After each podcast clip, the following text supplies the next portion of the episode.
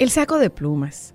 Había una vez un hombre que calumnió grandemente a un amigo suyo, todo por la envidia que le tuvo al ver el éxito que éste había alcanzado. Tiempo después, se arrepintió de la ruina que trajo con sus calumnias a ese amigo y visitó a un hombre muy sabio a quien le dijo, Quiero arreglar todo el mal que hice a mi amigo. ¿Cómo puedo hacerlo?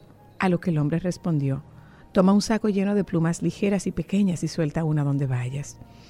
El hombre muy contento por aquello tan fácil, tomó el saco lleno de plumas y al cabo de un día las había soltado todas. Volvió donde el sabio y le dijo, ya he terminado. A lo que el sabio contestó, esa es la parte más fácil. Ahora debes volver a llenar el saco con las mismas plumas que soltaste. Sal a la calle y búscalas. El hombre se sintió muy triste, pues sabía lo que eso significaba y no pudo juntar casi ninguna. Al volver, el hombre sabio le dijo, Así como no pudiste juntar de nuevo las plumas que volaron con el viento, asimismo el mal que hiciste voló de boca en boca y el daño ya está hecho. Lo único que puedes hacer es pedirle perdón a tu amigo, pues no hay forma de revertir lo que hiciste. Cometer errores es de humanos, de sabios es pedir perdón.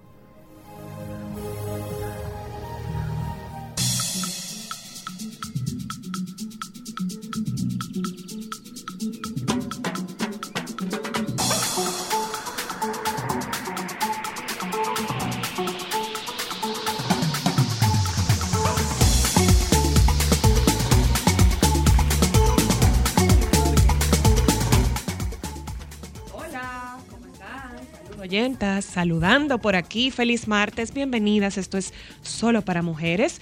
Hoy estamos, damas y caballeros, a 12 de septiembre te estoy diciendo hace tiempo que tiene que sacar el arbolito y desempolvar las lucecitas, empezar a probar. Ya he visto incluso muchas tiendas que están empezando a promocionar los artículos navideños, o sea que pueden ir aprovechando para que las amantes de la Navidad y los amantes de la Navidad den adelante, como digo yo, y no se queden para último con los retazos de lo que la gente deja. Hola Ámbar, ¿cómo está usted? Hola señora Luna, buenas tardes. ¿Cómo no, no, no, yo no soy la señora Luna. Ah, bueno. Yo soy la señorita Luna. ¿Bebiste mucho café hoy? ¿Te da como aceleradito? No, no estoy acelerada. No, no estoy hyper. Estoy bien tranquila, pero yo no soy señora porque el estatus de señora de casada, yo no estoy casada. No estoy de acuerdo con eso, pero. En realidad sí. Eso es pues, un. O es la señorita Luna. Exactamente, porque eso es un estatus civil y yo no estoy casada. La gente casada es señora. y las señoras mayores, aunque no estén casadas, se convierten en doña. Yo todavía no llego ahí. Si viviéramos en España, tú fueras doña. Ah, sí, pero allá yo me hubiera criado y lo hubiera aceptado, pero aquí no, todavía no. Bueno, pero nada, hola señora Luna, ¿cómo está? Señorita Luna, buenas tardes, hola oyentas. Señores, ya empezaron a sacar los artículos navideños. Ya empezaron las ofertas. Yo voy a tener que empezar desde ahora con tiempo a buscar mi bombillito de Navidad porque el año pasado me quedé sin nada. Ah, bueno, no, eso no es verdad. Tú sí eres desacreditadora. Los que yo quería nunca los encontré. Y tu madre y tu hermana no te lo trajeron. Pero lo que yo quería. Mi amor, eso era lo que tu hijo quería y fue muy feliz. Pero yo quiero, es que yo quiero, voy a empezar a zancajearlo con Si tú supieras que estuve viendo cerca de la casa de la Max Enrique Ureña, ya están montando una tienda de Navidad, cerquita del vivero cerca del salón. Cerca del salón donde tu marido y tu hijo se pelan. Ah, ok. Porque Ahí tú me hablas de calle como que yo sé. No, pero mira que te di la referencia. Ah, bueno, ahí sí, sí. Ay, tienda navideña, señores, pero ya esto va demasiado rápido. Hay que, hay que empezar a ahorrar para las 700 fiestas, los 843 puntos de Angelito. Bueno, pues tú puedes estar tranquila en eso, porque regalos. adivina qué. Diache, Tú no vas a fiesta. gastando. Tú no vas a fiesta, tú trabajas en las fiestas. Entonces, gracias a Dios, tú tienes una buena excusa de que esa es nuestra temporada alta. Tengo dos hijos con dos maestras, tú ves. Sí, eso es verdad. Y una agenda bastante apretada. Claro. Más regalos. De, y con de- la edad todo el mundo. y el aumento de los años, esa agenda va disminuyendo. O sea Wow. que. La de ellos en aumento, la y la de en nosotros. decadencia. En decadencia. Cristal, tengo que contarte una tragedia. ¿Qué pasó? Ay, señor, una tragedia. ¿Qué pasó? Hay un pueblo en Portugal que se llenó de vino tinto sí. tras la explosión de dos tanques en una bodega. Atención, bebedores de vino y de alcohol también. Oigan esta noticia. Ay, señores, uno de los recuerdos imborrables de la infancia de cualquier persona en el río de chocolate que corría dentro de las paredes de la fábrica de Willy Wonka. Ay, sí. Pues resulta que en la localidad portuguesa de Anadia, situada en el distrito de Aveiro, en Portugal, ha podido vivir algo similar. Pero, oh, sorpresa, fue una riada de vino, Wow. porque explotaron dos tanques inmensos de una fábrica de vino y, oigan esto, señores, miles de litros de la bebida inundaron por completo las calles del municipio, cuyos habitantes no daban crédito al observar las consecuencias de la doble rotura de dos depósitos de la destilería Levira en una bodega cercana. Wow. Dos. Ay, Dios. Se Mi de- corazón duele y llora. se habla de miles, cerca de 15 mil litros de vino desperdiciados. Salud por todo ese vino derramado que corrió por las calles de Puerto ¿Tú sabes cuál es mi única preocupación? ¿Cuál? El olor que tendrán las calles después de que se seque. Pero eso va a oler a gloria. No, déjese de eso. Claro. Eso se huele muy feo. Eso va a oler Ay, delicioso. eso huele muy feo. Joan, oye, para que tú veas, atiendan. Joan y Alejandro y Jova. Eso no es nada más en este país, eso se da afuera también. ¿Qué pasó? Resulta que desempleados en Estados Unidos prefieren conseguirse un sugar daddy Ay, a enviar un currículum. yo también quiero un sugar. No podemos anotar ahí. Bueno, si te anota con el esposo y los dos niños. no, alguien que me asuma con toda mi familia, un jeque, que no le importa tener más de una esposa. No, pero lo tuyo no te creo. Claro, yo quiero a alguien que me asuma a mí a mis consecuencias. Atención, jeques. Claro, estamos Por aquí. favor, dennos el Estamos teléfono aquí. donde la señora Ámbar Luna puede enviar sus credenciales. Ay, sí, sí, sí. Alguien que me asuma a mí a mis consecuencias. No te preocupes que Fran y yo hablamos. Ustedes Claro, claro, que nos asuman a los cuatro. Bueno, pues resulta que la búsqueda de empleo en Estados Unidos se ha vuelto una tarea de la- desalentadora para muchos y algunos están contemplando medidas extraordinarias para ganar dinero y ahorrar. El desempleo en dicho país subió en agosto a su nivel más alto desde febrero de 2022, situándose en un 3.8% frente al 3.5% en julio. Una encuesta reciente de Insight Global, una empresa de contratación de personal, revela que los desempleados estadounidenses están experimentando un agotamiento generalizado en su búsqueda de trabajo y por eso quieren alguien que los mantenga. Esto está difícil, señores. quiero un sugar. Eh, esta es otra noticia que compete a ¿Dónde, lo nuestro fir- dónde se mundo. firma y se manda peticiones? No lo sé. Quiero un sugar. No lo sé. No lo sé. Eh, una mujer no asiste a la boda de su hermana porque no le gustaba el código de vestimenta y dijo, no, no voy para allá. Muy mal de parte de ella. Bueno, pues resulta que encontrar un vestido adecuado para una boda cuando estás embarazada puede sentirse como la tarea más Ay, imposible la del mundo. Agrega un estricto código de vestimenta y tus opciones. Atención, novias y novios, por favor. Limítense a decirle a la gente qué ponerse. O sea, en cuanto a colores, en cuanto a mezclas de texturas, usted se limita al protocolo real, que significa formal, semiformal, cóctel o de gala, y ya. No es como es posible que he visto muchas, eh, Está- eh, muchos eventos donde te mandan un tablero de inspiración de la ropa que te tienes que poner, los colores permitidos, como si fuera una academia naval o militar, y hasta el largo de la ropa y de los escotes. Creo que el simple hecho de que usted le permita o invite a una persona a que comparta con usted no puede ser una limitante de qué tipo de colores, texturas y ropas debe utilizar. Bueno, pues resulta que esto es lo que está enfrentando actualmente una futura madre antes de la boda de su cuñada y ha recurrido a un foro de consejos para desahogarse. Estoy teniendo un conflicto con la hermana de mi esposo. Pronto se casará y su código de vestimenta es increíblemente complicado para mí. Confiesa Jess en una publicación que ahora ha recibido más de 6 mil me gustas y más de 3.4 millones de comentarios. Ella tiene derecho a un código de vestimenta y yo tengo derecho a cuidar mi propia salud. Explica Jess, el código de vestimenta es riguroso, mangas largas y vestidos hasta el suelo. El problema es que la mujer está actualmente embarazada de 34 semanas y se sobrecalienta muy rápido. Además, la boda es en pleno verano. Ay, novia, no le haga eso. Así mismo, dilo otra vez. ¿Cómo fue Alejandro? No vaya. Agua, sí. Yo no me Bueno, pues es- ese código de vestimenta, no voy. Es lo que ella dice, que no va a asistir a la boda de su cuñada porque no le gusta su código de vestimenta y no se aplica.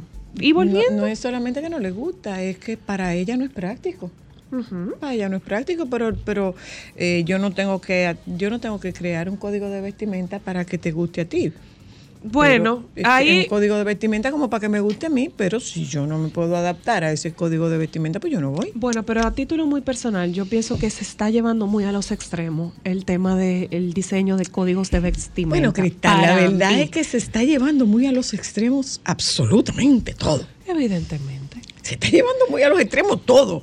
O sea, la comida, las invitaciones, eh, el- el- la forma en que tú hablas, es todo, es todo. O sea, o sea, nosotros estamos viviendo en una vida tan, nosotros estamos viviendo en una vida tan, Tan de Pinterest. tan extremista.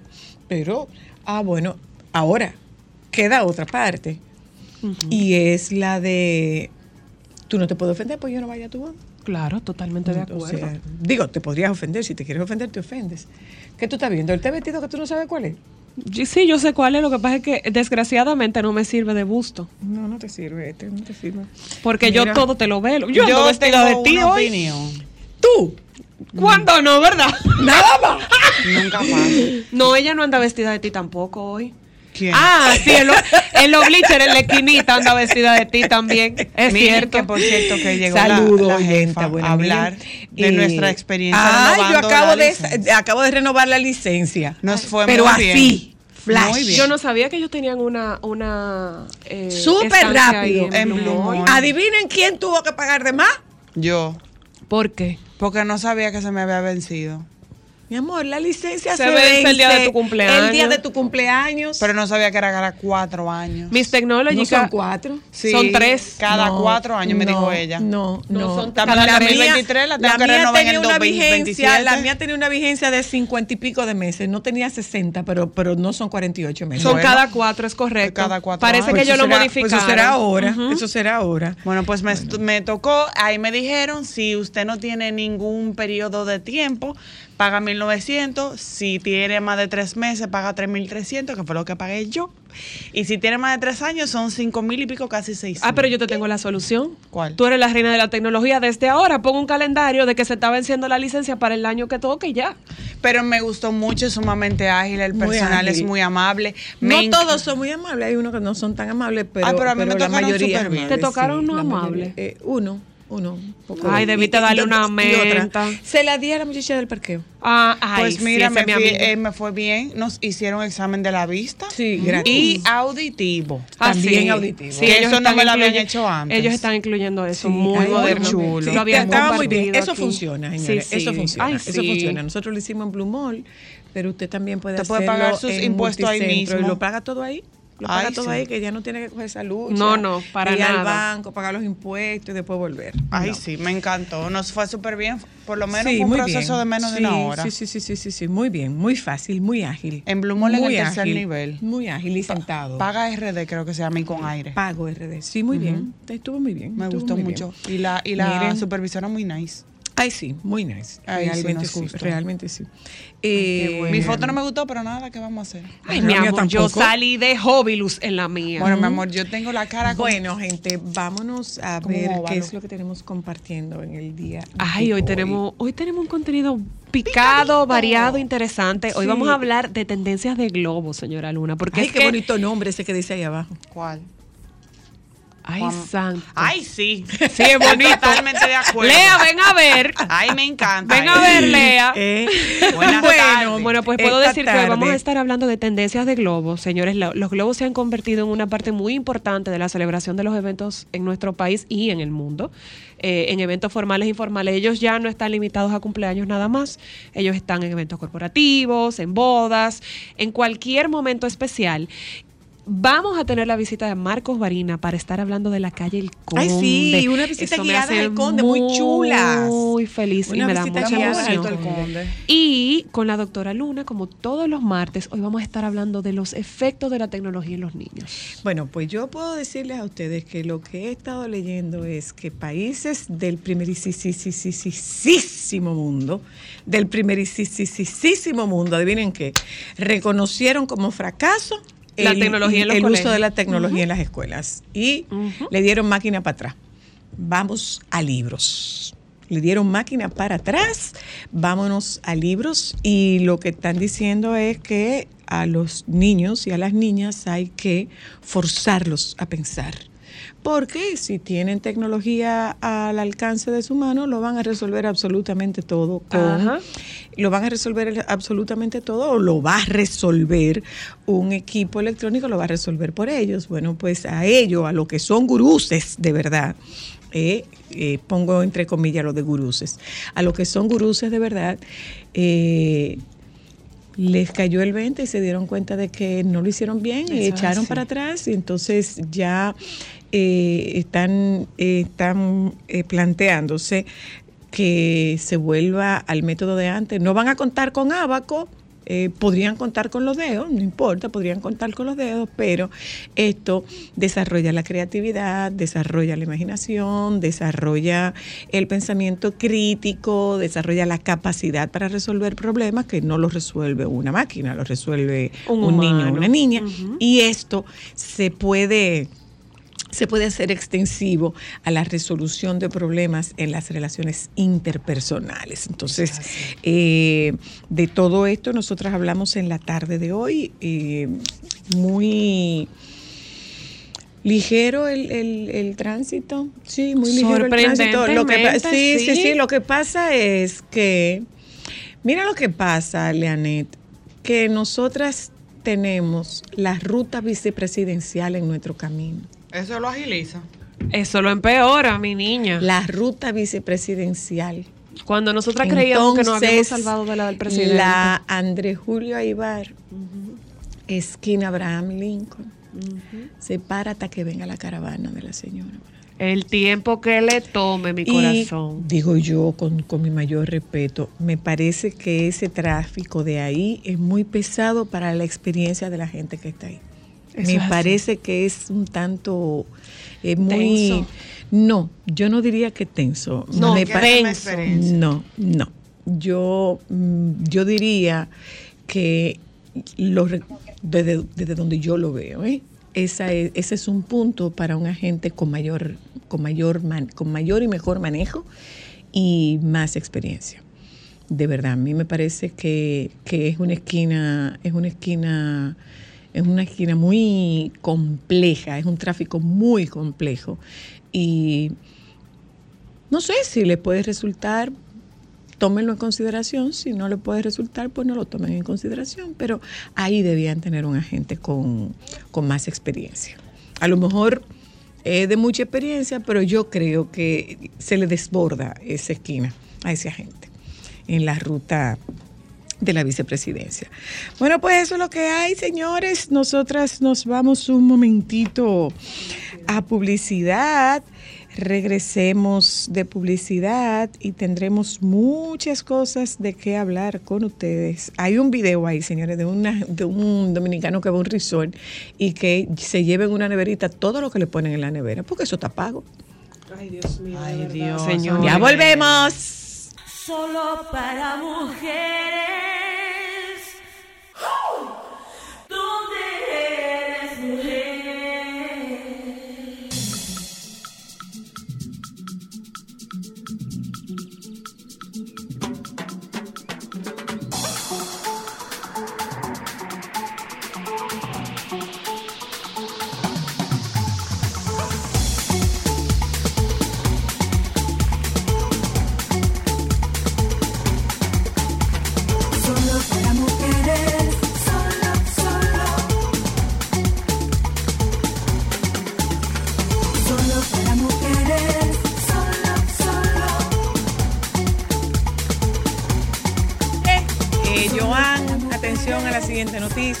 sé qué de, de tan su interés pudiera ser. ¿Qué pasó? Eh, esta noticia va con una especial dedicatoria al consentido de Doña Lea, ¿Quién? ¿Cuál es ese?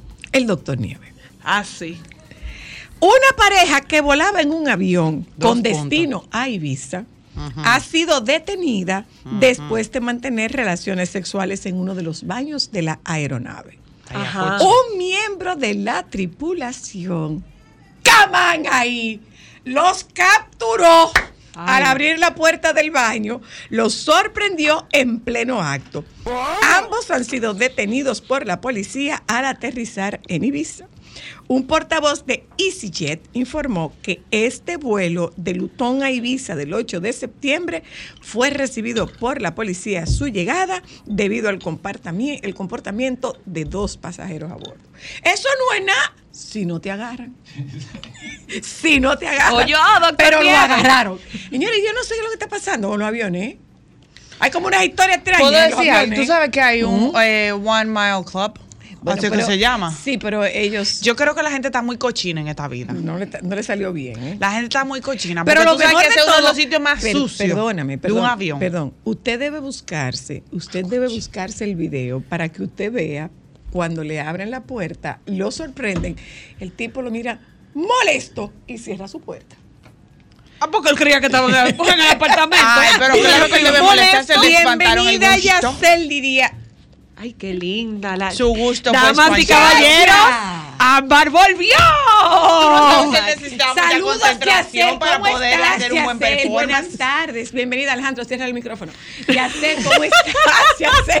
Ay, Alejandro, cierra el micrófono y mantén el micrófono cerrado, por favor. Lea, por favor. Eh, que Ahora tenemos muchas cosas que pagar. Ahora estoy muy bien con esta algarabía aquí en esta cabina. Mira, Yacel, ¿y los globos se siguen usando? Claro, que se siguen ¿Y usando. se ya- van a seguir usando por, eh, usando por Requiem Eterno? Claro que sí.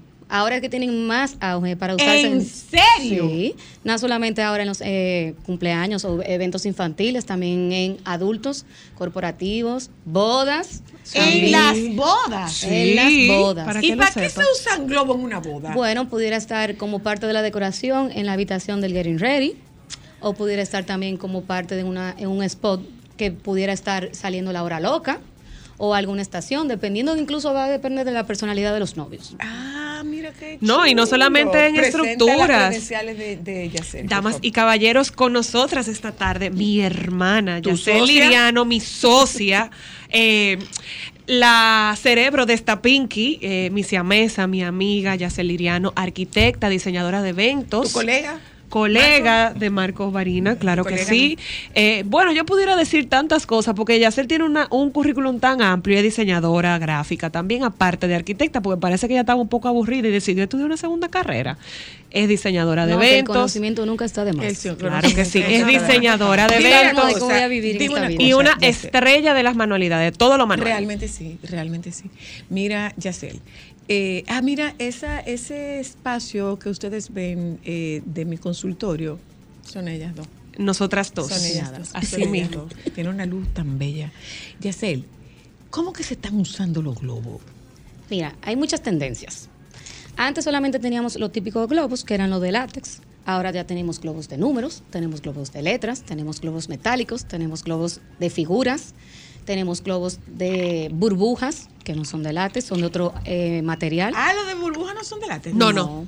Es de otro material. Es otro material, Y mucho más más difíciles grueso. que son de inflar eso. Sí, eso no es de que, que con boca. ¿Y con qué se eh, inflan eso? Con máquina de con compresor. máquinas, con compresores. Ajá. Pero no con helio. No. No, no. Y se explotan Ok, de nada. ¿Los, de, ¿los globos de helio son unos globos específicos o, o cualquier globo puede, puede ser Cualquier globo rellenado puede, con helio? puede llenarse de helio. Eh, por lo general los metalizados son los que más se usan por la durabilidad en que tienen, pero también tú puedes usar el de látex. Lo único que a los de látex, para que puedan permanecer más, se le agrega gel antes de ser inflados. Un líquido especial. Un líquido especial para mantener eso y que lo que hace es que al entrar el gel, este producto pues se seca y crea como una, eh, Una capa, que conserva el helio. que conserva, ajá, Mira. y que lo y que lo engruesa. ¿Cómo ha crecido la industria de la decoración en globo? Te hago la pregunta porque a mí me parece de ensueño lo que se cree, lo que le crean a Growing Kids. Es, es una cosa impresionantemente hermosa. Y hay que ser sumamente creativo. Entonces, ¿quién interviene? ¿Se hace una estructura? ¿No se hace una estructura? ¿Cómo es ese tema de la decoración en globo? Ok, lo primero que quiero empezar, que no es un trabajo, ay, ponme unos globos y ya. Señor, eso es un arte. Y para decir el término correcto, las decoraciones de globos se llaman globoflexia. Ese es el Wow. término flexia. Ese es el término correcto, que es la técnica y el arte de manipular o de modelar los globos para transformarlos en cosas o figuras. Anda, Realmente, así es- es el término. Algo que aprendimos. Y tú te das ya cuenta se trae también. cultura, con Con sabrosura, cultura. Pero tú también te, das cuenta, un globero te infla unos globos en cuestión de segundos. Una gente que no sabe, ¿Qué es nos un toma globero? tiempo. Un globero es el- la persona, ya el ente humano, que trabaja. ¿El que lo infla o el que crea? No, el que lo infla y lo crea, pero esas personas siempre ¿Es la vienen misma con persona? ¿El que lo infla el vienen mismo con que un lo crea? asistente, por un as- varios asistentes, dependiendo de la magnitud del evento, pero nunca va una sola persona. Es muy difícil porque siempre hay uno que va inflando y el otro va ya amarrando y creando. Una pregunta, Yacel. ¿Qué tamaños? Porque casi siempre nosotros hemos Es una manejado- velocidad impresionante, ¿eh? No, eso es un... Es señores, una velocidad de verdad, impresionante. De verdad, de verdad es un arte. El simple hecho de no explotarlo es demasiado lo que se logra. Señores. Porque tú desperdicias mucho material cuando tú vas inflando. Y la forma en la que ellos... Eh, Ale, me fui. No me escucho. La forma. La forma en la que ellos eh, le hacen los nudos a los globos Eso iba a decir. y la como ellos van entremezclando y los elementos que ellos utilizan, porque uno cree que es solamente ¿Cómo, enredado. es? ¿Cómo es el proceso previo? Ok. Eh, por ejemplo, lo primero es que se hace un levantamiento del espacio. Eh, el- la gente pregunta, por ejemplo, cuántas columnas, qué va a requerir, qué altura tiene el espacio, porque eso es importante para saber las cantidades de filas de globos que se tienen que hacer. Y los 12 tamaños o 15. también. Una gruesa viene siendo básicamente más o menos como 300 globos a inflar. Y una gruesa se te puede ir a ti en cualquier arco normal, en los típicos arcos orgánicos que están muy de modas. Antes solamente ¿Y se usaban un los- arco orgánico? Un ar- Arco arco, orgánico. es una confección, o sea, de un arco, pero en varios tamaños. O sea, donde se hay algunos, hay varias técnicas. Hay personas que utilizan globos de diferente tamaño, por ejemplo, 5, 9, 12, 18. Ya los de 24 y 36 son usados, pero en para dar puntos focales. Pero hay ya el globero que tiene cierto expertise no usa tantos en tamaños. Lo que usa es los tamaños estándar. El 9, que te lo puede llevar, te lo infla hasta número 5 o te lo lleva a su a su tamaño de 12, o sea, al- la Al- capacidad a la máxima. capacidad máxima. Si es, por ejemplo, un evento al intemperie exterior, entonces no se trabaja con globo 9. Debes trabajarse obligatoriamente con globo 12 y globo 18. Para que ellos vayan Por el perdiendo. La temperatura. Por la temperatura. O sea, algo de lo que los globos son enemigos es de la calor. temperatura, o sea, el clima, la luz, eh, eh, que incide directamente sobre ellos. Entonces, eso ¿Qué le va a hace? influir. Los Eso explota, explota. lo dilata el látex, eh, lo, lo, lo vuelve del- eh, fino y explota. Ok. Básicamente eso es lo que hace. Entonces, esto se arma esta estructura antes. Entonces, dependiendo de lo que vayas a querer, por ¿Tú ejemplo. discutes el diseño con el cliente? Claro que sí. Ok. Yo, o sea, yo he tenido que pasar por muchos globeros y ya yo he ido pues cogiendo conocimiento de esto, pero hay estructura. Te puedes apoyar en estructuras metálicas, eh, metales o arcos o pórticos, pero también te puedes apoyar, o sea, de engranajes, o sea, puntos, clavos, eh, ganchos.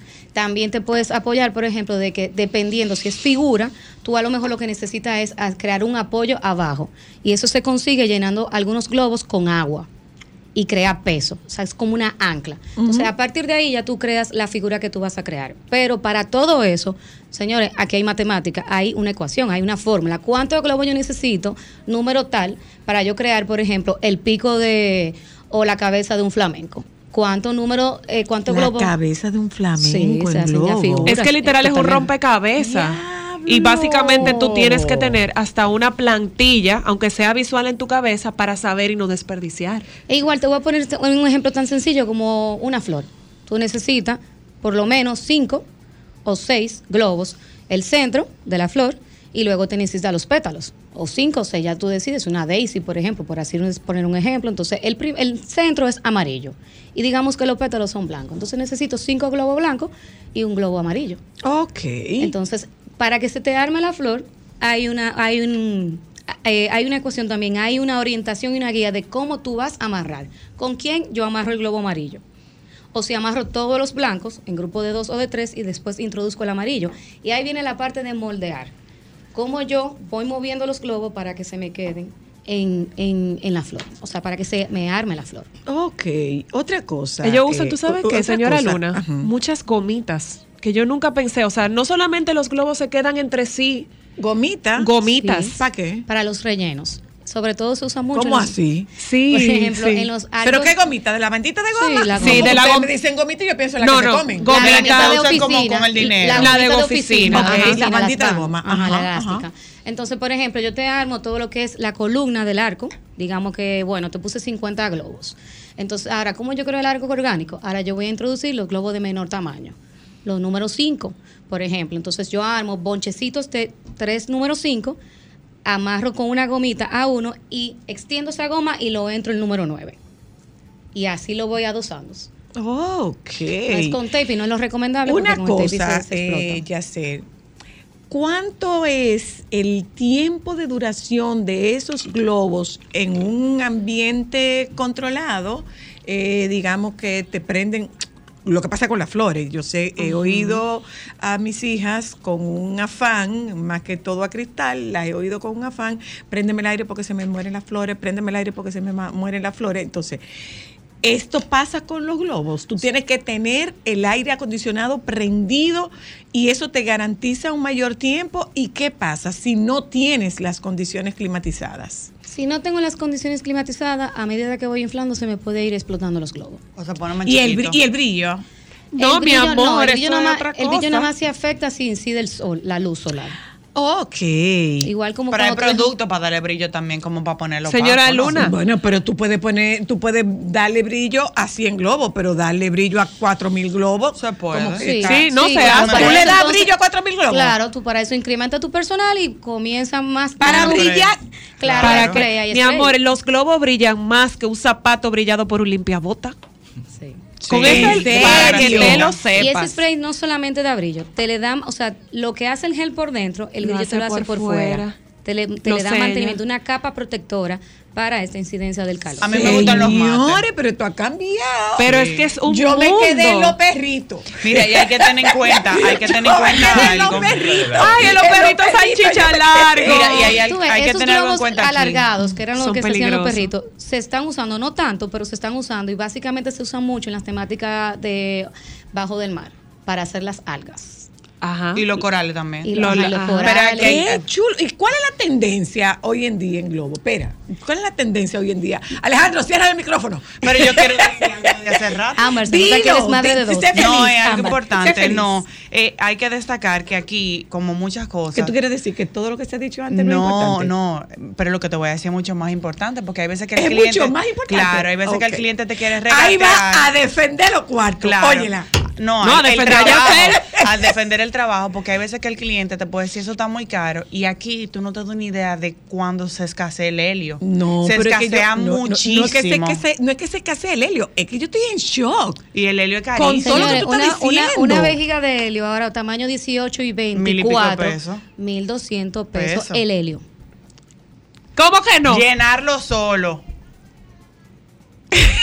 Perdón, llenarlo. ¿Qué dice Llenarlo, el helio? el el globo helio. con helio. No, No. el helio, no el globo. El helio. El Porque- helio. Sí, porque sí. llenado ¿Cuánto de helio es cuesta? un costo Mil- y el de globo 1000 es a otro. 1200 pesos. Sí, sí. ¿En Y, serio? puedes- y y hay sitios donde ya no te aceptan llenar Tú tienes La- que- el globo que tú de lleves. 24 Sí. ni el de 36. O sea, lo más que te permiten en 12 o 18 porque...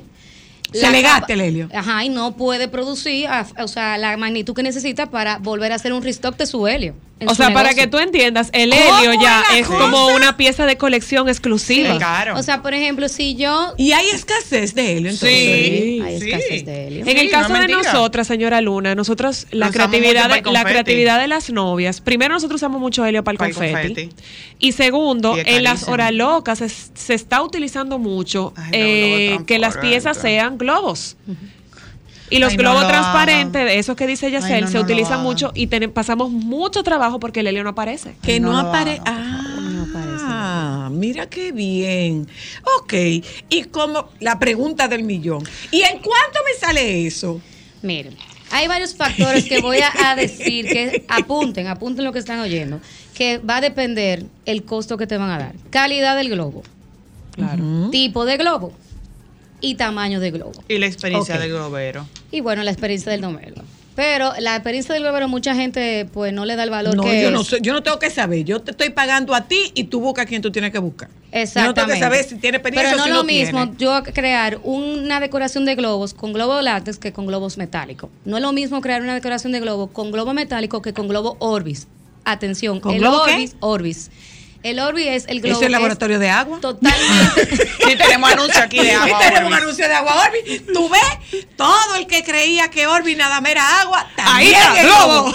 Para mí Orbis era la, es globo. No, para mí ¿Cuál era la bolita Dime. que se meten en agua y se inflan. No, no, no. ¿Cuál es la diferencia? El del globo Orbis? Orbis, es su forma, es totalmente redondo, una pelota. El otro es más eh, cóncavo, ovalado, por así decirlo. Este es como 3D. Ok, Ese es redondo totalmente. Ok, entonces, eh, depende de lo que tú estés usando. Sí, eso va a depender sí, de lo pero que para tú estés darle un usando. margen que a la gente le gusta escuchar. Por ejemplo, un medio arco o un arco con falda. Falda decimos cuando no termina, sino que también reviste un poquito. Se la- se Sale hacia adelante. Como si fuera un gusanito, así. Eso anda a partir de los 7 mil pesos. Un globo. De ca- con globo de calidad, ¿eh? porque tú lo puedes conseguir en 6.500, pero ahí te va a venir el globo Y adivina- transparente y- que tú te vas a ver por puede- atrás. Y los globos no se pueden reciclar. No. Digo, algunos sí. Bueno, No. sí. si no tú- se reciclan los globos. Bueno, es un arte también para entonces quitar el nudo, si tú lo logras. Yo no, no, yo entiendo que no. pero realmente no se O pueden sea que reciclar. todo ese dinero que se invierte, Chao, chao, Mickey lo, Mouse. lo explotan. No lo se, botan. no se puede reciclar porque cuando el globo incluso en las tiendas, cuando tú vas a comprar globo, no te permiten inflarlos para tu Para que color, no, porque pierde la, pierden la, una la forma. densidad del, del látex. Incluso en este país hay tiendas Y si de inflar, es globo. con la, con la observación de que te lo llevas, lo pagas. Si tú lo, tú lo inflas, tú te lo llevas. Sí. Lo Ah, porque el globo después que se infla cambia de color. Claro. cambia de porque todo. se Se extiende. Sí, se extiende ya no lo mismo. No, y para que Ah, usted sepa, cosa. aquí hay tiendas especializadas solo de globos ya. No de tienda de cumpleaños, no. Solo Solamente de globos. Y por ejemplo, algo que quiero eh, hacer hincapié es, también va a depender del tono de color que tú quieres, la paleta de colores. Por lo general es bueno recomendar que usen de 3 a 4 colores. Pero hay veces que, por ejemplo, a Zoila se le ocurrió trabajar un verde menta y no estamos en verano, estamos en otoño, ¿verdad? Entonces, ese verde menta te lo vamos a hacer, pero te vamos a tomar un tono de verde que yo le introduzco un globo blanco y Ajá. aclaro el color cuando inflo. Para que sepas. Entonces ahí estamos trabajando Dos dos, globos globos. para llevar tu color a tu, tu decoración. Sí, porque la gente cree que lo que está en una computadora Epa, sale así, tal cual a la ahí, Mi naturaleza. amor. Co- Mire, ¿y ¿con cuánto tiempo hay que avisarte a ti para una decoración con globos? Ay, ella decora Eso bello. no es nada, eso lo hago yo.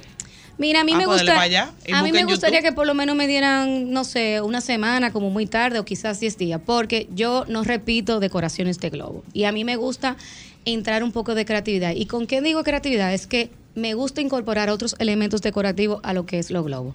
Eh, por ejemplo, podemos eh, incluir peluches, podemos incluir eh, eh, elementos orgánicos como follajes artificiales o follajes naturales, flores. Podemos incluir también Frutas. Eh, perdón. Gente. Frutas, frutas. Bueno, Ah, pero qué podemos chulo. incluir, eh, que yo lo he hecho, juguetes. Por ejemplo, estos eh, temáticas de Marvel, Spider-Man y todas esas cuestiones, pues podemos incluir los superhéroes. eh, y realmente queda muy bonito. muy Ay, pero hermoso. qué Ella chulo. hizo uno que me encantó, que tenía los slinky. ¿Te acuerdas? ¿Qué Lo- los resortes Ah, esos uno espirales, jugaba. Los Ay, espirales sí. con lo que se jugaba. Yo he hecho con, también con bola disco, que es un elemento que es muy pesado. Obviamente ya ahí tú sabes dónde lo vas a ubicar, pero lo he hecho con elementos muy pesados. Sí. Y nos apoyamos en estructuras. Ella, ella es creativa. Señores, de verdad, la Gracias, creatividad. Yacel, eh, gracias. sus redes. Eh, vámonos un momento de Comparte tus porque redes. Esto está súper interesante.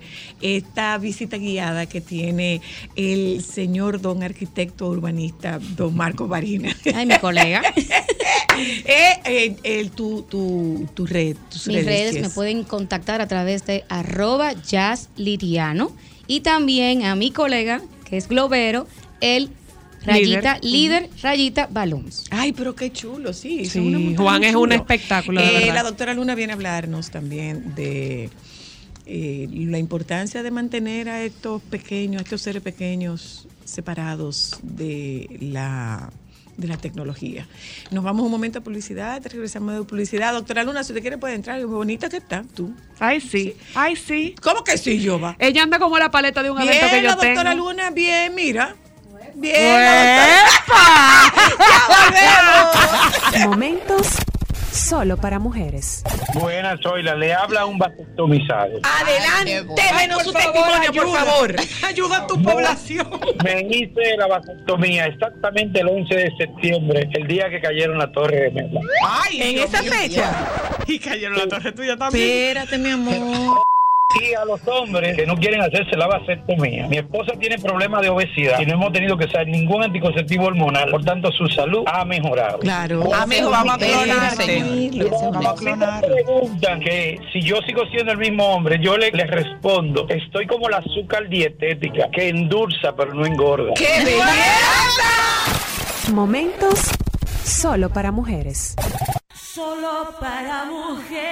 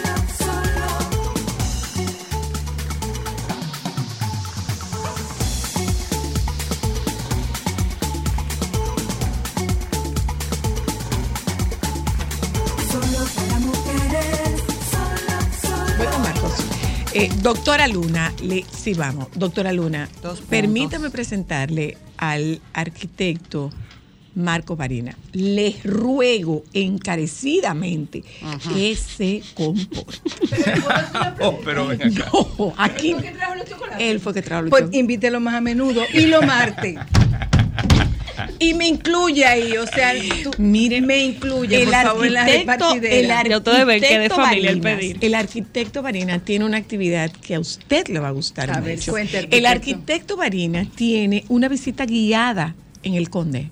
Ah, En la calle El. Conde. En la calle El Para Conde. conocer su historia. Y, Y los lugares los- emblemáticos. Los edificios, sí. Muy interesante. Hay muchos monumentos en, en Sí. el Conde desconocido, ¿verdad? Hay demasiadas cosas que Yo uno nada no más me acuerdo del muñeco de la Margarita. El muñeco de la Margarita es, un, es, un- es- es fundamental. El Santa ¿Verdad que Claus de la? Margarita. El Santa Claus. El Santa Claus de la Ah, Margarita. bueno. claro. No, y Flomar. Sí, el Flomar, palacio. la el Puerta del Flomar y el Sol, palacio, López la de Puerta Aro. del Sol, donde nos compraban las telas, historia, donde estaban sí. los, donde nos compraban la tela de los uniformes del colegio.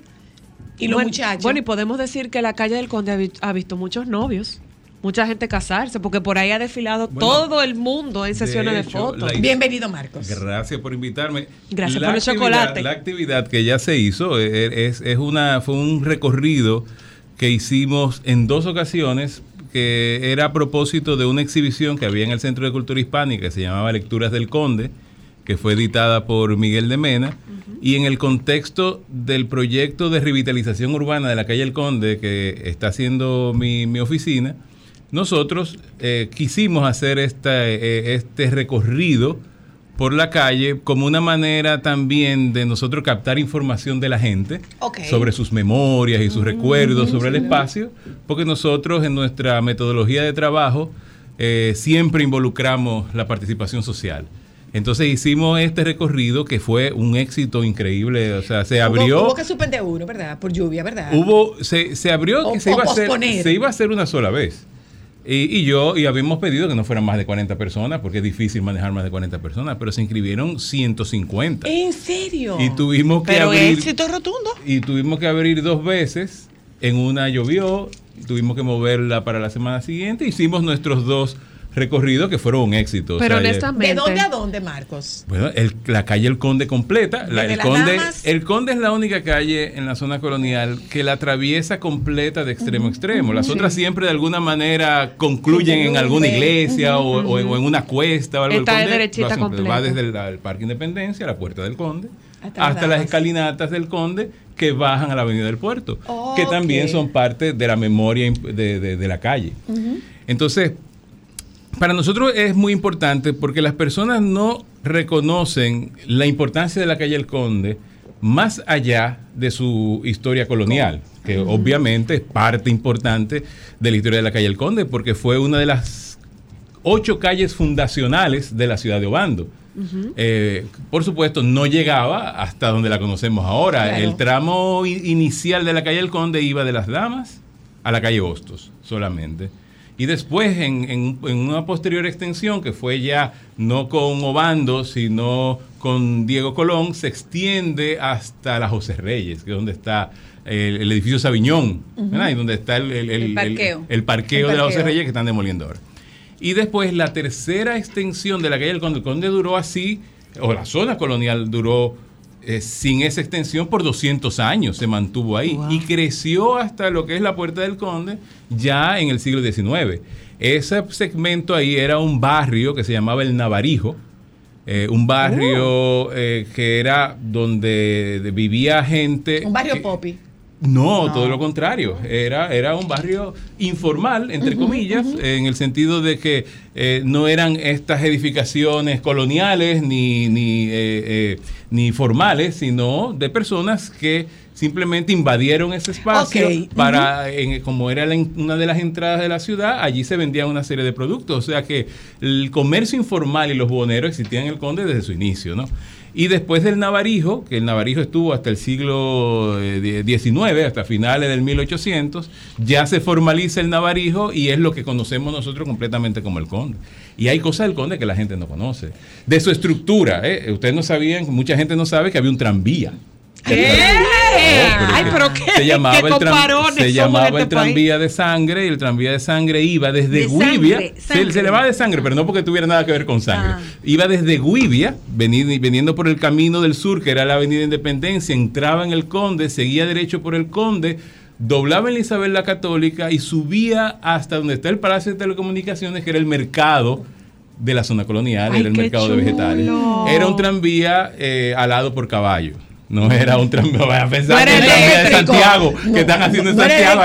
No, que de hecho acabo de encontrar un- una foto Ajá. de un libro que dice El Navarijo Francisco Moscoso Puello y Claro. es una foto blanco y negro, precisamente demuestra eso. Era una, es, seguía siendo una arteria comercial desde, desde ese tiempo. No, no inició como una arteria comercial. La- la- en, en- en el sentido histórico, cuando Perdona, se fu- te hago, hago esta pregunta porque evidentemente ustedes no tienen Se noción del no, no, no, no, no, no. Ustedes no tienen noción del, del conde como la principal Arteria arteria, comercial. Yo la Principal tengo, no, yo la tengo. No, no, no, no, no. Yo es que- conocí- pero escucha, no tienen noción del conde como la principal arteria. No la tenemos comercial. porque no la vivimos. No. Evidentemente, lo que Yo la viví. El Sí, mi conde, lo que dice mi usted. conde es el conde cuando no era peatonal. Que mi mamá me llevaba, me Claro. traía de San Cristóbal, nos parqueábamos. Era tu paseo. Nos parqueábamos en el edificio de la José Reyes, íbamos a la Puerta del Sol, que era la, la tienda de las mujeres, o a López de Aro, que era la tienda de los hombres, si había que comprarme algo a mí o a mis hermanos. Claro. Y seguíamos paseando por la calle El Conde, íbamos a librerías. Un helado íbamos, Los Capri, íbamos a- helado. Helados Nevada. Eh, y eh, nosotros Nevada, Nevada Capri- los a Capri comerme un diplomático el- o un pitch Ay, qué melba. rico. melva! un pitch melva. Y- Y, además, ahí salíamos cuando estábamos en el colegio, al conde íbamos a brillar. íbamos a brillar al conde. Bueno, es- nosotros conocimos, desde, porque yo no recuerdo que no pero es que yo creo que no usted, peatonal. no, no, pero por eso te estamos Entonces diciendo. es muy O sea, bonita. ustedes se es- perdieron ese Es conde. muy bonito la historia del conde porque todos tenemos un conde. Sí. Y todos decimos que el es conde así. era el conde cuando, Cuando nosotros cuando éramos, nosotros. ajá, una y que se dañó después. Entonces, Ay, as- está ese- dañado. eso ¿Tú genera una? Ay, no dificultad. Eso genera una dificultad para nosotros los planificadores de decir ¿cuál es el conde que tú quieres? ¿El de qué época? ¿A cuál es que vamos a responder? Y por eso la importancia de este tipo de interacciones con las comunidades, con las diferentes generaciones, ¿Y, y que cuál nos fue el resultado? ¿Y cuál fue el resultado? ¿Cuál es el conde que la gente quiere? Mira, hay el conde que, mira, bueno, un- un- un- una cosa es, todo el mundo quiere el conde renovado, ¿no? El Sí, conde claro. está muy deteriorado físicamente. sí, sí. Eh, todo el mundo quiere, Ay, quiere, baño un conde eh, saneado, ¿no? Un conde donde haya seguridad, donde haya buena iluminación, donde... el- Donde el- le gustó caminar y descubrir el drenaje cosas. Cultura, correcto. que tenga cultura.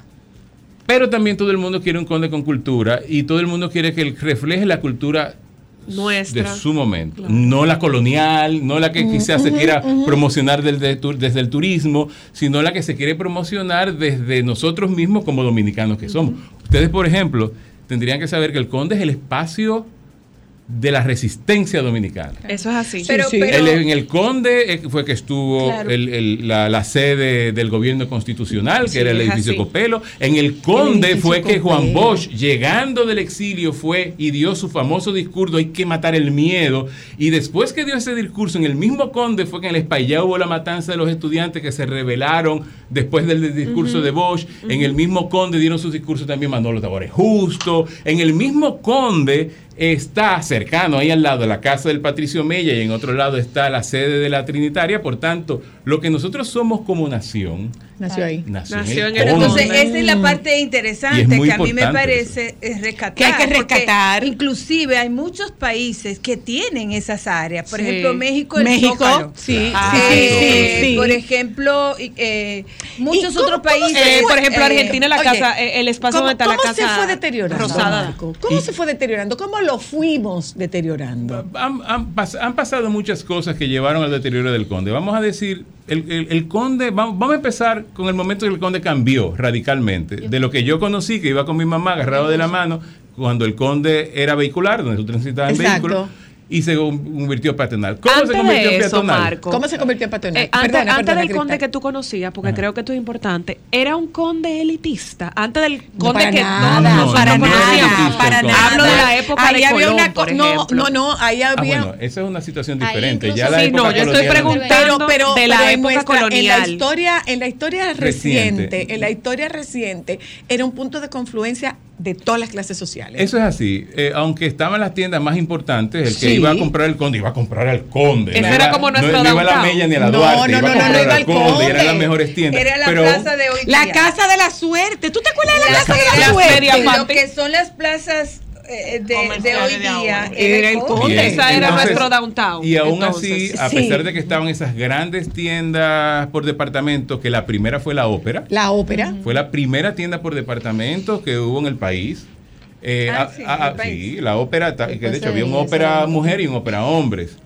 Eh, y a pesar de que estaban esas grandes tiendas, la ópera, Lomba, Flomar, eh, el- la Casa de la Suerte, La Margarita. eh, la Margarita como tienda de juguetes, por ejemplo, también casi siempre acercándonos hacia la Palo Hincado estaban las tiendas más populares. Ahí, está, ahí empezó Plaza Lama. Y Ahí estaban los arcos, Ahí ahí, los estaban arcos. todas las tiendas de zapaterías de, De, de- nuestro tiempo. Los eh, muchachos. Cedería la- California. La, la Cedería. California también. Y con- la ferretería, esta, la, la sureda. al conde Ahí tú estaba ibas- ferretería al- sureda. Sí, supermercado. claro. al conde tú ibas a comprar tu uniforme del colegio. Y claro, el uniforme del colegio se compraban ahí. diferentes los lugares. Todo, todo se compraba Era ahí. un centro de confluencia donde toda la sociedad lo tenía como idea de centro y acudía allí. Ahora, ¿qué pasa? A medida que fue avanzando la ciudad y fue creciendo la ciudad, Se movió el en los años 70 es lo que estamos diciendo ahora. El Conde seguía siendo el centro no de la ciudad, de la región, porque de San Cristóbal veníamos a comprar aquí. Estoy seguro que de San Pedro también y de otros sí. Eh, a medida que fue creciendo la ciudad y empezaron a surgir otros espacios comerciales, o sea, Plaza Naco, Plaza Naco. Plaza Central, eh, todas las grandes Unicentro Unicentro Plaza. Plaza, todas las grandes plazas empezaron a, a- a- a ubicarse en estas periferias y la gente empezó a dirigirse A a, hacer sus compras allá. Y estas grandes tiendas por departamento empezaron ya a no tener la presencia que tenían en aquel momento y fueron sustituidas hasta un punto ahora en el que, les voy a decir, ustedes dirían que ahora, ah, mira, el conde está en muy malas condiciones y hay, hay menos negocios que antes. No, no, no, no, no. Yo, para- eh, como parte de mi trabajo, hicimos un censo, un censo de viviendas y de familias y, de- y también un censo de negocios. Porque había muchas Pero familias algo me-. Y es un punto. Algo Vivía leí gente, tuyo. vivía Sí, gente en la tenía calle. Algo leí tuyo, algo leí tuyo, claro. Sí. eh, Una que prima. Tú sabes, Eh, tú sabes ahí cómo se compraba, tú sabes cómo se compraba. eh, Vivían, en, vivían en los altos de la Margarita. De la Margarita. Y tú sabes cómo se compraba. Con en canasta.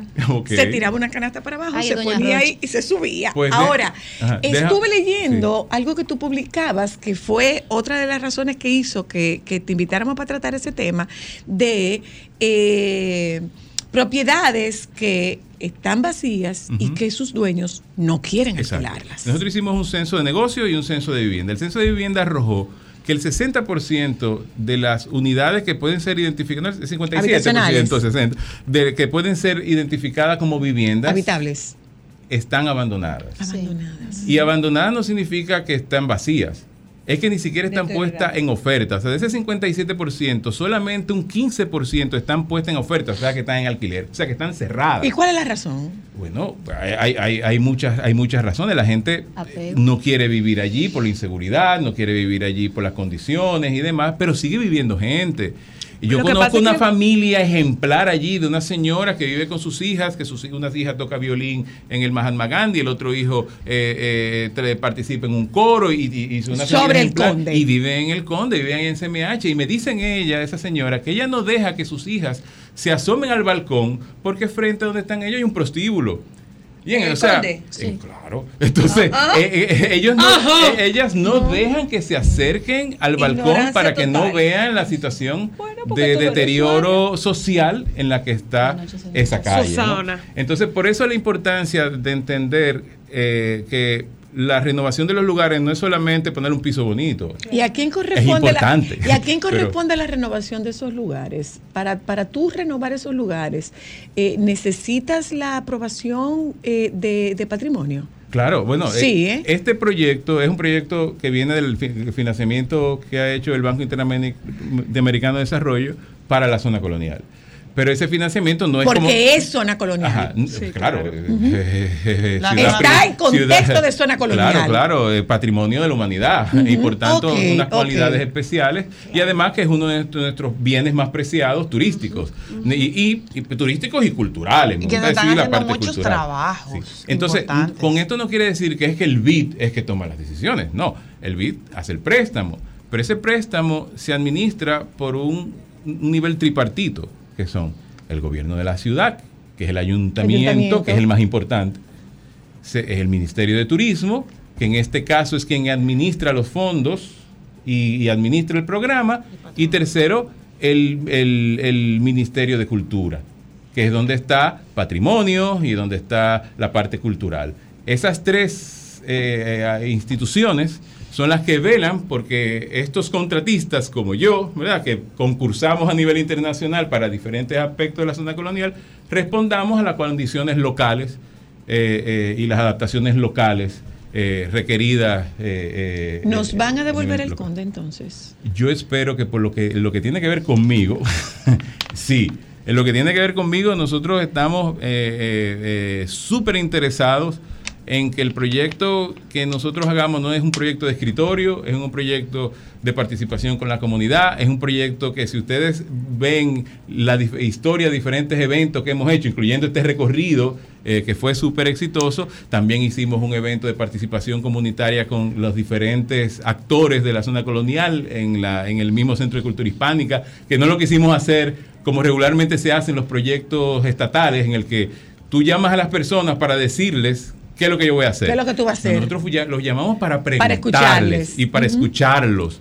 Y los grabamos y pusimos un mapa donde la gente ponía sus deseos para la calle El Conde, ¿no? Y, la- y- y eso lo, lo- lo- lo documentamos y de alguna manera estamos tratando de que todo esto se manifieste. El en mayor proyecto que escollo finalmente, haciendo. ¿cuál es? ¿El? El mayor escollo, ¿cuál es? Para mí, el problema mayor es que el conde ha sido abandonado, en el sentido de la gente. Ha sido abandonado, ya la gente no vive ahí. Y al no vivir, al vivir muy pocas personas ya, no hay ojos sobre la calle. Exacto. O sea, ¿a quién le importa lo que está pasando allá si yo no vivo ahí? Pero Entonces, discúlpame, pero ajá. yo pienso que siendo una zona tan importante, no necesariamente tienen que ser las personas que vivan en el conde, sino las autoridades. Sí. que No, lo que pasa es que yo creo- Pero tiene que haber un Pero yo creo que lo que Marco dice eh, mi- es eh, lo porque que las juntas de vecinos son muy importantes y los líderes Sí, comunitarios que no están sí, tan adentro. Yo pienso que si se importantiza y si se reconoce la importancia del área, quien tiene que ejecutar y que tiene que velar por rescatarlo, tiene que ser las autoridades. Claro, no, y, y así, y así, Sí, pero por y así eso, se por eso entiende se ahora, está por eso está la por eso se está convocando para escucharlos. Exacto. Entonces lo que se quiere es que, eh, por un lado, retomemos que la gente viva el conde y aprecie el conde no solamente como un espacio donde yo puedo vivir, sino también un espacio donde yo puedo ir a Pasear. Reconocerme a mí como lo que yo soy como dominicano y conocer Claro. esas historias que están allí, también a comprar y también a vivir, ¿no? Y para eso es requerido que las autoridades generen los eh, elementos de incentivos Claro. para que se incentive Si la vivienda, para que se incentive el comercio y para que se haga la inversión en la que tú vas a perder, porque es otra cosa. Estamos ahora en la era de que todo es un APP privado y que hay que ganarle y que tú tienes que demostrar que no, no, no, no, no. no.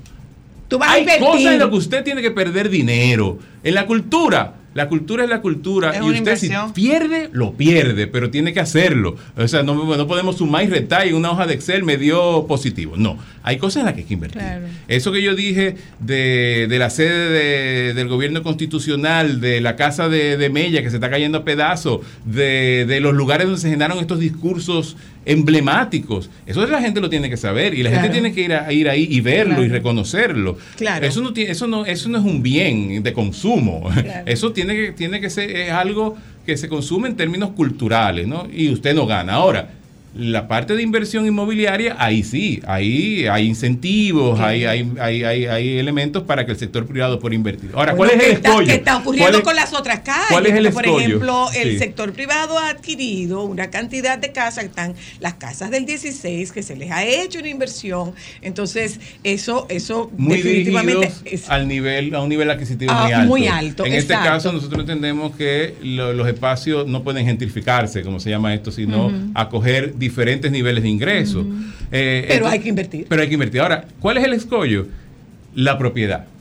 O sea, la mayoría de las propiedades de la calle del Conde eh, son propiedades que son de herencias y de, y de relaciones de diferentes propietarios y familias que ni siquiera sabe que lo tienen. Y hay un lío sucesoral. Y A eso, eso- genera una serie de problemas Gracias. que superan a las intenciones que puede tener un planificador. O sea, ya ahí tiene que intervenir el Estado de verdad, a sanear, a, a generar fideicomiso, a expropiar cuando sea necesario expropiar, aunque suene fea la palabra, Sí, para así, que entonces se garantice que pueda haber inversión, porque si no, No va va a a tener un pavimento muy lindo en, una, en un espacio fantasma. Eso- Gracias, eso Marco. Como Ay, de costumbre, siempre, siempre es. Y ojo, que yo tengo esa, no es que yo, yo no soy guía turístico, pero el que quiera que le demos un, un paseo, Lo vas a hacer otra vez, lo vas a hacer otra Claro, vez. Claro, déjanos saber cuándo. Lo ¿Eh? hago cuando ustedes me digan, yo felices y hacemos el, el- arman un grupo y nosotros felices Sí, está le damos chulo. ese, ese cuando, recorrido. cuando la temperatura cambie un poco. Po- Podemos ir todos, pero cuando haga menos calor. Que te dé el teléfono de Cuando Marco, no. pongan aire No te vamos a dar acondicionado. el teléfono de Marco, no. No, no. Ningún teléfono de Marco. Que si te, pu- que si te puedo dar el DM de Marco, no. Claro que no voy a dar el DM de Marco. Lo que no, no que- vamos a dar el DM de y no Marco. publicidad, que el doctor Nieves viene ahí. No vamos a dar el DM de Marco. Las declaro representantes de ustedes. Vámonos, un momento de publicidad, ya volvemos. Momentos solo para mujeres. ¿Qué, Cristal? Vamos a hablar de Spider-Man. Ah, vamos primero con Spider-Man. ¿Tú crees? Ah, porque se tiene que ir. Tranquilo, tranquilo. Pero ¿cómo- ahora yo te voy a hacer una pregunta. Dígame. Bueno, ¿por qué tú viniste con la mano vacía, mi amor? Si la última vez, si la Él última vez tú viene con la mano vacía. si él tú te siempre trae un trajiste chivo ahí, no, míralo ahí. mi amor, no, él siempre nos trae algo. que él trajo la última Ah. vez de coco y batata. Y ahora yo te pregunto. ¿Por qué tú te preguntas si tú no puedes comer? No lo puedo comer, pero yo pregunto para mis compañeros. Para no Para la perder la costumbre. Yo pregunto para mis compañeros. Es importante. Oye, yo trabajo hace dos años para Mark Ruffalo aquí en Nueva York, Hulk. Mira, muchacho, entonces Hulk mi amiguito de Spider-Man. Dímelo para no mencionar a Spider-Man aquí en esta casa. Por favor. Bueno, realmente Amar. eh, son, Manita, dale un mangú. son, son amigos, son amigos. Sobre la vacuna del Papiloma. papilomavirus. Es una vacuna que se introdujo a- hace algunos años en nuestro país y que estaba eh, dirigida para aplicar a las niñas, sobre todo a partir de los nueve años. Como es una vacuna para prevenir un cáncer el domingo. Yo me doy entero. ¿Qué le voy a hacer? Explícame. El doctor Nieve. Una cabeza. Diablo, Gardel. Señores, en este programa se ven muchas cosas. Personaje. Momentos solo para mujeres. Solo para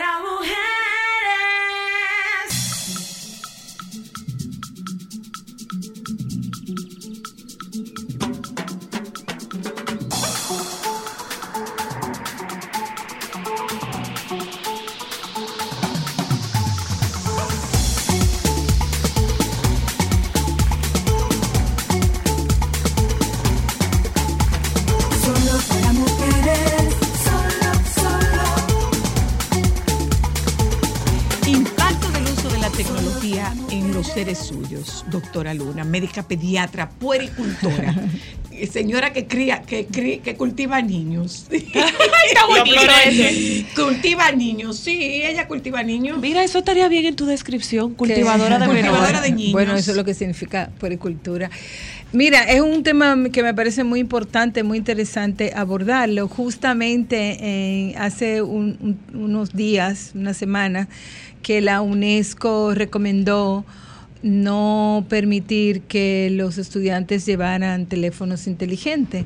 Y también se ha desarrollado eh, numerosas investigaciones que re- eh, eh, dan como resultado que el uso de la tecnología digital en los niños pequeños, sobre todo en los niños en primera infancia, está asociada a retraso en su desarrollo del habla, retraso eh, cognitivo y también retraso eh, en sus habilidades motoras. Y también está muy vinculado eh, y, y se ha demostrado que el uso de la tecnología digital eh, no genera un beneficio para los niños. Ah, porque mira se suponía o se cree, muchas personas creen y hablan de que los niños hoy día son nativos digitales y no es así. Para que los niños utilicen la tecnología tienen que aprender a eso.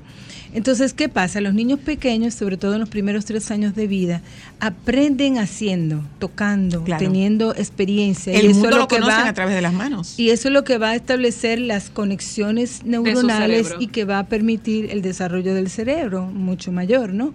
Eh, pero también tiene que ver con el apego, con las emociones. Entonces los niños aprenden cara a cara.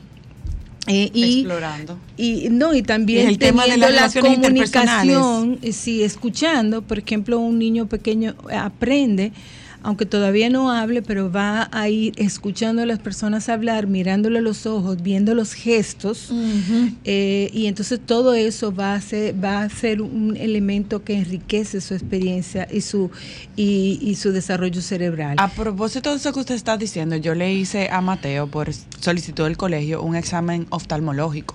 Y precisamente eso hablaba yo con la oftalmóloga, que el uso de la tecnología también está desatando que haya muchos niños que estén necesitando el uso de lentes antes de tiempo.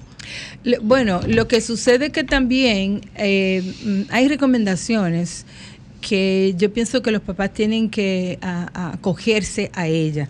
La Organización Mundial, eh, perdón, la Academia Americana de Pediatría y muchas otras instituciones que tienen que ver con el desarrollo infantil, el conocimiento del desarrollo infantil, recomiendan que los niños antes de los dos años no, utilicen usen pantalla. Volvemos a lo mismo, a, a que no aprenden, a que ellos aprenden teniendo experiencia eh, haciendo con el juego, inclusive con el juego espontáneo. Es una, una de las maneras en que más rápido los niños aprenden.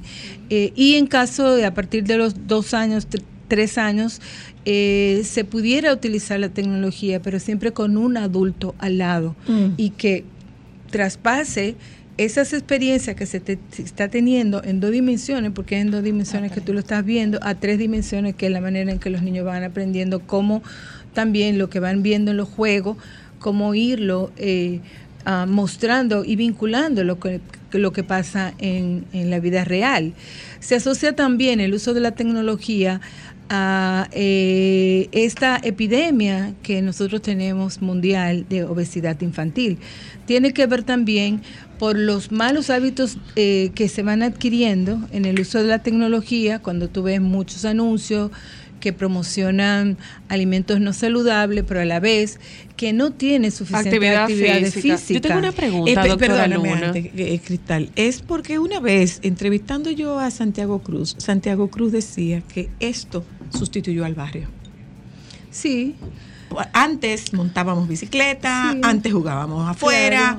y eh, hoy día los muchachos establecen una red que no tiene que estar ni siquiera en su propio Pero mira, país. mira qué cosa más interesante, que incluso los desarrolladores de, ese- de Sí. estas plataformas no, no le permiten a, A sus, sus hijos, hijos, utilizarlo. Entonces, Los creadores. eso, eso no debería nosotros llamarnos la Claro, atención. Mi pregunta iba. Sabemos que los niños van desarrollando sus habilidades y desde el principio no conocen cómo manejar sus emociones, que eso es un proceso que aprenden hasta llegar a adulto. ¿Cómo afecta la tecnología en ese departamento en específico y en el departamento de aprender a negociar con sus iguales, por ejemplo?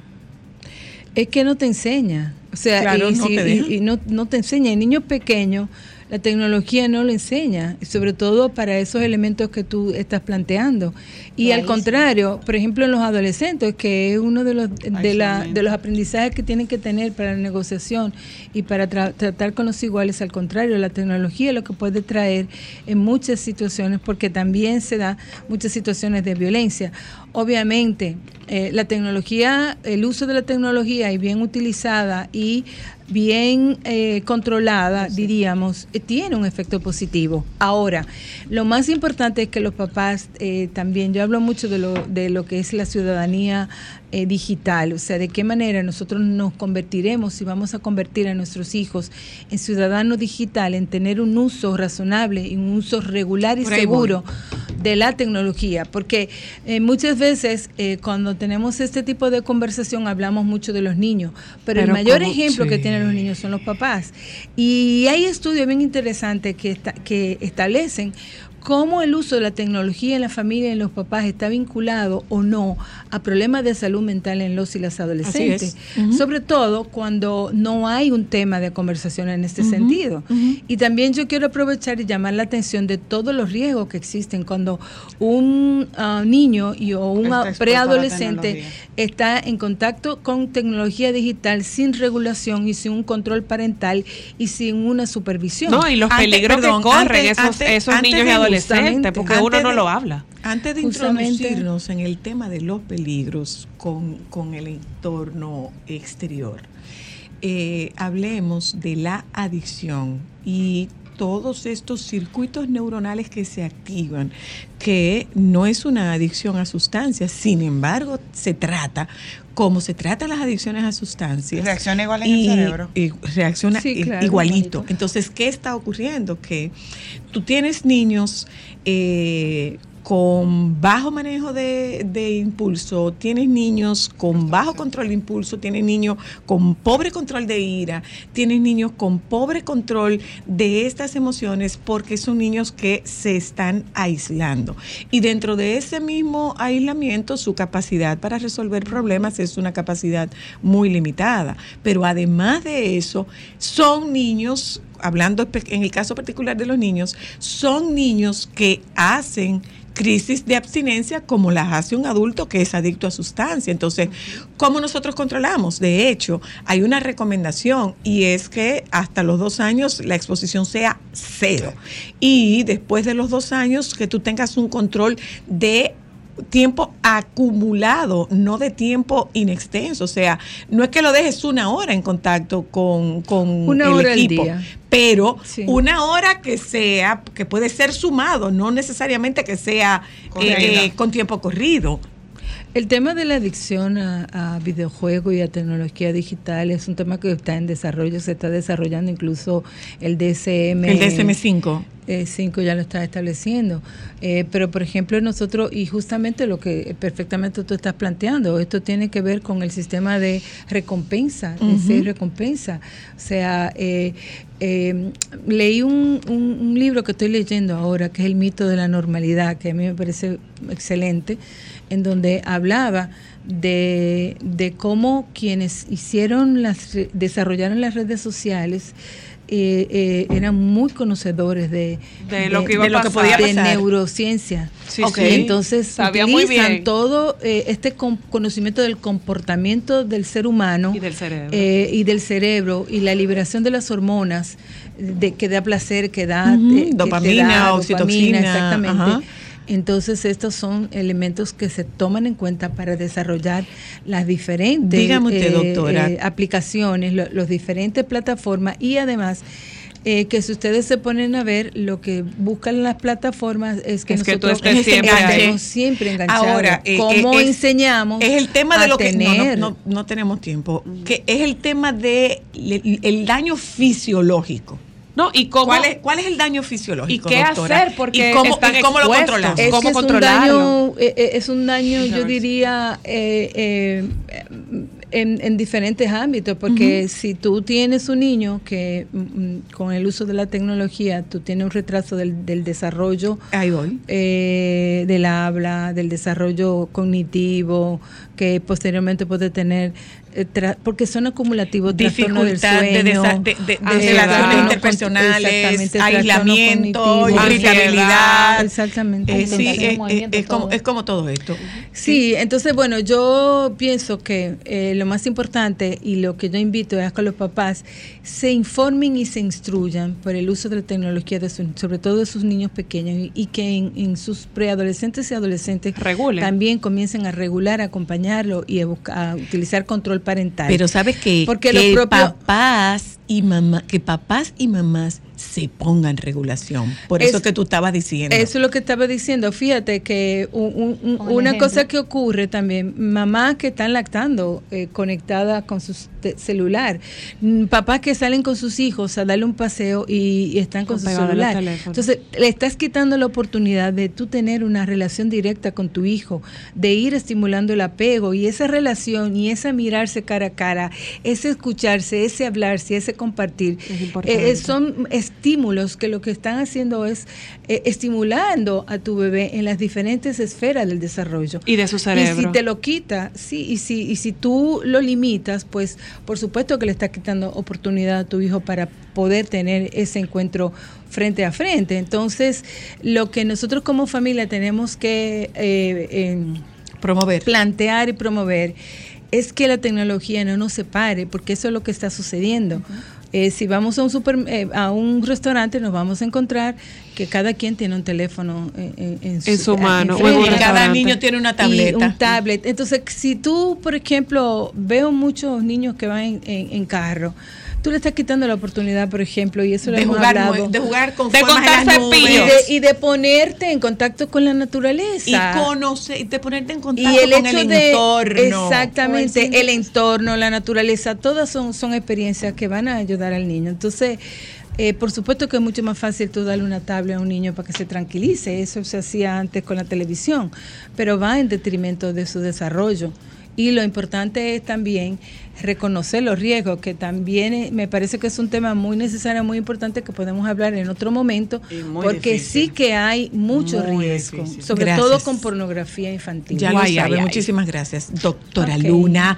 Eh, FIFA Lunar. Criar la TAM. Tengo, mira, tengo, hice un, un documentito eh, que lo tenemos en nuestra eh, Instagram de Criar la TAM. Escríbanos y ahí le vamos a mandar una infografía. Son con recomendaciones con el uso de la tecnología digital en la familia. Señora, pero Gracias. Luna. Gracias, Yacel. Marco. Marino. Marx, gracias a todos ustedes que nos acompañaron en la tarde de hoy. Nos juntamos. Los compañeros del Sol de la Tarde están ahí. Quédense con ellos, por favor. Solo para mujeres.